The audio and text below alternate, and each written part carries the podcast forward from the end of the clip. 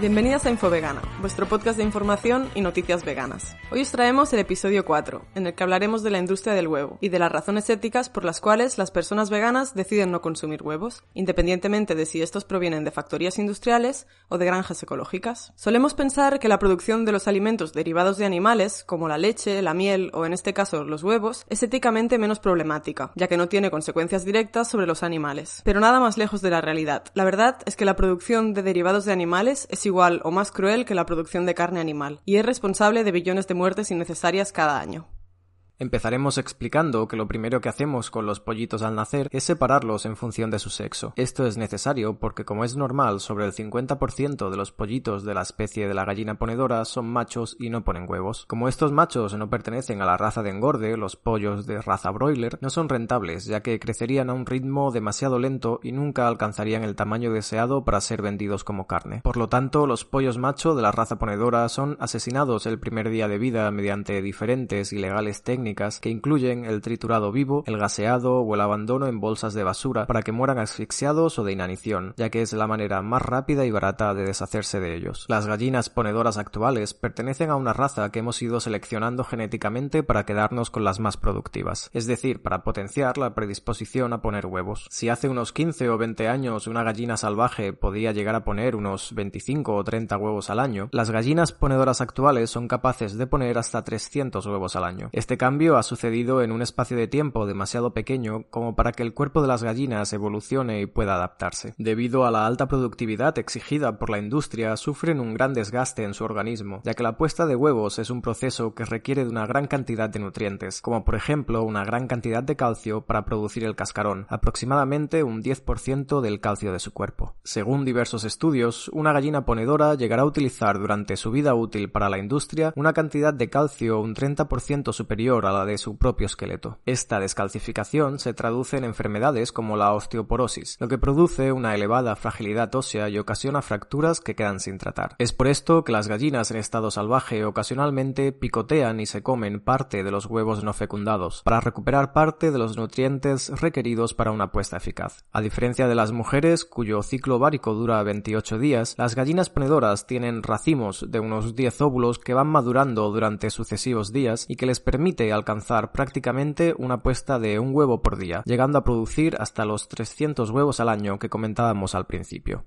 Actualmente, la producción mundial de huevos es de 70 millones de toneladas al año. Para alcanzar estas cifras, la mayoría de gallinas ponedoras pasan su vida en explotaciones industriales, que implican un alto nivel de hacinamiento y una alta densidad de animales por metro cuadrado. Solo en España, en el año 2016, se censaron 48 millones de gallinas ponedoras, 92% de las cuales viven en explotaciones industriales, según datos del Ministerio de Agricultura, Pesca y Alimentación. El espacio del que dispone cada gallina es solo ligeramente superior al tamaño de una hoja de INA4, que es el contemplado por la ley, que las fuerza a tener mucho contacto entre ellas. Esto les genera estrés, lo que puede traducirse en trastornos psicológicos, comportamientos agresivos y autolesiones. Para minimizar estos daños, los empleados practican un procedimiento habitual que consiste en el corte del pico de las gallinas mediante una cuchilla ardiendo, cuchillos, navajas o láseres. Es importante mencionar que los picos de las gallinas son extremadamente sensibles y que algunas llegarán a morir debido al intenso dolor de este procedimiento. Además, las naves donde habitan las gallinas ponedoras son lugares herméticos, donde los ciclos de luz son reproducidos artificialmente para aumentar su productividad, ya que las gallinas necesitan 8 horas de oscuridad y 16 de luz para segregar las hormonas necesarias que inician el ciclo de maduración. La gallina ponedora irá encadenando estos ciclos de productividad hasta aproximadamente los 2 o 3 años de edad, cuando su ritmo de producción de huevos decae y a los ojos de la industria deja de ser rentable.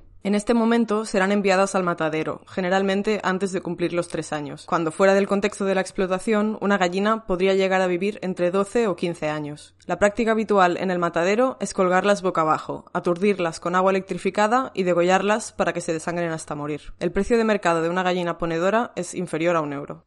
Pasamos ahora a comentar los diferentes tipos de producción de huevos. Y es que alguien podría apuntar que una posible solución sería el consumo de huevos ecológicos o los catalogados con el número cero. Bien, veamos las diferencias entre los números que designan el origen de la explotación de cada huevo, que es el primer número que aparece en el código impreso en la cáscara del huevo. El número 3 se refiere a las gallinas criadas en jaulas. En este caso, las gallinas viven toda su vida encerradas en jaulas con un espacio mínimo requerido por ley de 750 centímetros cuadrados por gallina, es decir, un espacio solo ligeramente superior al de un folio de papel DIN A4. En este tipo de explotación comparten jaula un grupo de gallinas que comen, duermen, beben, defecan y ponen huevos sin posibilidad de moverse durante lo que la industria considera toda su vida útil. A menudo, por el estrés causado, presentan conductas de canibalismo entre ellas. La alimentación se realiza con pienso estándar y son medicadas con antibióticos. Actualmente, el 92% de la producción de huevos en España proviene de este tipo de explotaciones. A los dos o tres años de edad, como ya hemos mencionado, cuando su producción de huevos decaiga o enfermen, serán enviadas al matadero. El número 2 se refiere a las gallinas criadas en suelo. Las gallinas de este tipo de explotación disponen del mismo espacio por gallina que las de tipo 3, unas 12 gallinas por metro cuadrado, pero en este caso vivirán toda su vida en el suelo de la nave, donde debido al hacinamiento su capacidad de movimiento es solo un poco mayor a las criadas en jaula. Las condiciones de la nave son idénticas,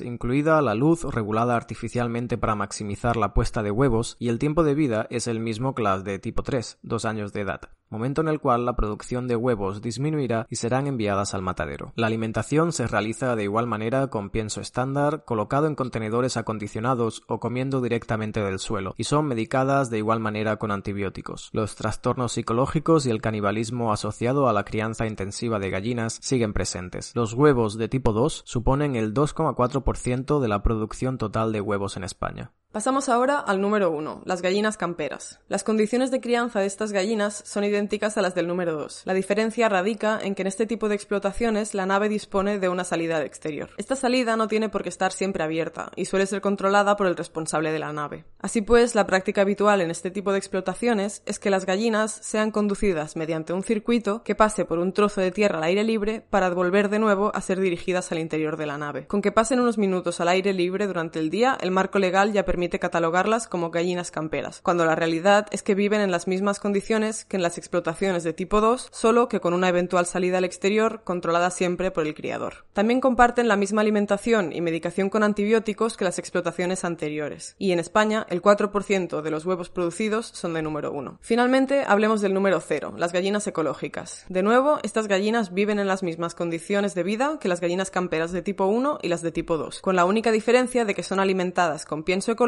y no son medicadas con antibiótico. La salida al exterior únicamente difiere de las gallinas camperas en que ésta debe tener habilitada una pequeña zona de refugio. En España, únicamente el 0,6% de la producción total de huevos es del número cero. La publicidad y el marketing buscan que el consumidor crea que al pagar por huevos del número cero está apoyando una explotación que permite que las gallinas vivan felices y en el exterior, y en las que tengan la libertad de interactuar normalmente con sus congéneres. Sin embargo, no es así. Las salidas al exterior son siempre esporádicas y los problemas físicos y psicológicos ocasionados por el hacinamiento, el canibalismo, la regulación artificial de la luz y la sobreproducción de huevos siguen presentes. Como podemos observar, la producción ecológica o de gallinas felices, como también son designadas, no asegura el bienestar de las gallinas, ya que no evita el hacinamiento ni las habituales técnicas de crianza, y tampoco esquiva el dilema ético que conlleva que la producción de los huevos ecológicos se traduzca igualmente en el asesinato de los pollos machos el primer día de vida, mediante las crueles técnicas mencionadas o el sacrificio de las gallinas para consumo de carne a los dos años de edad, cuando en libertad y realmente felices podrían llegar a vivir de 12 a 15 años. Recordemos que las gallinas y los pollos, como todos los animales, son seres sintientes, con capacidad para sentir dolor y emociones, que no quieren morir cuando apenas han sobrepasado el 15% de su esperanza de vida. Además, son animales inteligentes, capaces de resolver problemas de tipo puzzle o de realizar problemas matemáticos simples como contar. Son autoconscientes, empáticas y especialmente sociales, ya que en libertad se organizan en complejas estructuras jerárquicas. Además, son de las pocas especies que poseen rasgos de memoria episódica, o en otras palabras, que recuerdan experiencias personales pasadas. Muchas veces, cuando hablamos de este tema con conocidos, compañeros de trabajo, amigos o familiares, nos ponen de ejemplo que tienen un familiar cercano que tiene unas cuantas gallinas en su pueblo y que consume los huevos de esas gallinas que viven en total libertad. Si bien es cierto que a escala menor se pueden dar estos casos, no deja de ser un tanto por ciento muy marginal de la producción de huevos y no deja de ser una excepción a la explotación sistemática de gallinas, gallos y pollos. Este tipo de explotación no es sostenible a gran escala para saciar la demanda actual de huevos, ya que se necesitaría una cantidad de tierra, agua y recursos mucho mayor que las explotaciones intensivas, lo que las haría inviables e insostenibles a nivel mundial. Es por ello que las empresas que producen huevos o carne de ave lo hacen en condiciones lamentables de hacinamiento y opresión, para minimizar los costes de producción y así tener mayor margen de beneficio. También es importante recalcar, como hemos dicho antes, que las gallinas se comen parte de sus huevos no fecundados, para recuperar calcio y nutrientes esenciales que utilizan en la puesta de huevos. Por esta razón, cada vez más personas dejamos de ver a los huevos como un producto de consumo humano y lo vemos como algo que pertenece a la gallina y que no tenemos por qué arrebatarles, ya que disponemos de un sinfín de alternativas de origen vegetal igualmente ricas y nutritivas. Y hasta aquí el episodio de hoy. Hemos intentado resumir los principales tipos de explotación de gallinas y la problemática del consumo de huevos a nivel ético. Pero si tienes alguna duda, sugerencia o aportación, no dudes en hacérnosla llegar a través de nuestra web, infovegana.com, o por nuestras redes sociales. Nos encontrarás como Infovegana en Facebook y Twitter o como info-vegana en Instagram. Igualmente, si crees que a alguien puede resultarle útil esta información sobre la producción de huevos, te animamos a compartir este episodio y te damos las gracias por ello. Hoy queremos despedirnos con una frase de Paul Farmer, médico, antropólogo y presidente del Departamento de Salud Global y Medicina Social de la Universidad de Harvard.